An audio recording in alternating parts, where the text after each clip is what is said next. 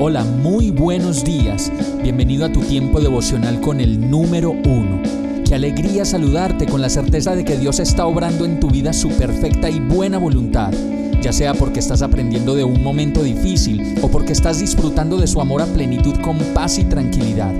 Llegó la hora de tomar tu Biblia, pues de seguro Dios te va a hablar, te va a reconfortar y lo mejor de todo, te va a dar las respuestas que estabas buscando. ¿Qué esperas? Vamos, súbete de una vez en este pequeño pero eterno vuelo devocional con destino al cielo.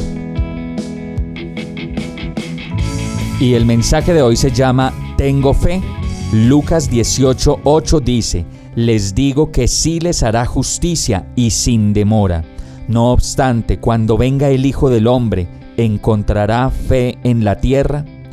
La promesa de Dios en su palabra es que siempre nos hará justicia y una justicia completa.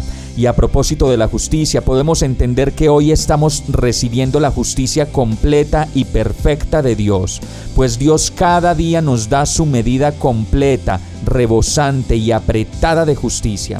Más bien somos nosotros los que no alcanzamos a recibir toda la justicia de Dios, pues estamos demasiado lejos para entenderla y mucho menos apropiarla y hacerla nuestra.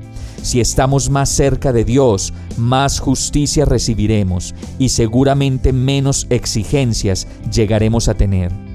Nos quejamos y nos quejamos por todo lo que pasa y lloramos y nos emproblemamos y decimos que nos vamos a ir del país, que este país no sirve para nada, que no tenemos esperanza y que las cosas van a estar cada vez peor.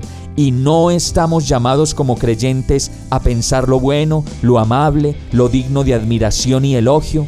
Y además de esto, estamos llamados a caminar sobre el agua, a entender con mucha determinación que Dios es y Dios puede y que por encima de cualquier situación nuestra tarea es creerle a Dios, no a una persona en particular. Descansar en lo que Dios va a hacer y no en lo que una persona, un presidente, un alcalde, un político o algún amigo pueda hacer por mí. Cada vez que deposito mi confianza en algo o alguien diferente de Dios, puedo decir, pensar y entender, ¿realmente tengo fe en Dios? ¿Él es mi todo? ¿No necesito más que a Dios para estar seguro? Y entonces el verso nos dice de nuevo, ¿será que cuando venga de nuevo el Hijo del Hombre encontrará fe en la tierra? Vamos a orar. Señor mi Dios, cuánto me amas, cuánto me soportas aún en medio de mi incredulidad, de mi falta de fe, de mis dudas, de mis miedos y de todo aquello que no puedo ver ni entender. Señor, Ayúdame a confiar en ti, enséñame la fe y muéstrame cómo la puedo experimentar en mi vida cada momento y cada segundo. Quiero que cuando vengas me encuentres creyendo, con fe, lleno de ti, confiado, seguro, alegre y caminando sobre el agua como Pedro, pero sin dudar de ti, ni tan solo por un segundo. Quiero fe, dame fe y con ella permíteme vivir la vida en abundancia que planeaste para mí desde la eternidad. Te amo, Señor, y te necesito.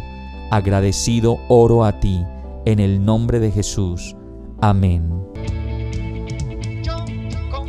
Hemos llegado al final de este tiempo con el número uno. No te detengas, sigue meditando durante todo tu día en Dios, descansa en Él, suelta los remos y déjate llevar por el viento suave y apacible de su Santo Espíritu. Solo compártelo con quien lo necesite y ames. Hoy, de la mano de Dios, todo será un gran día.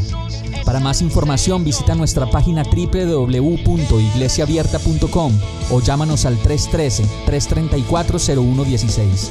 Oramos y rogamos para que cada día te enamores más de Dios y para que no pares de pasar todo tu tiempo con el número uno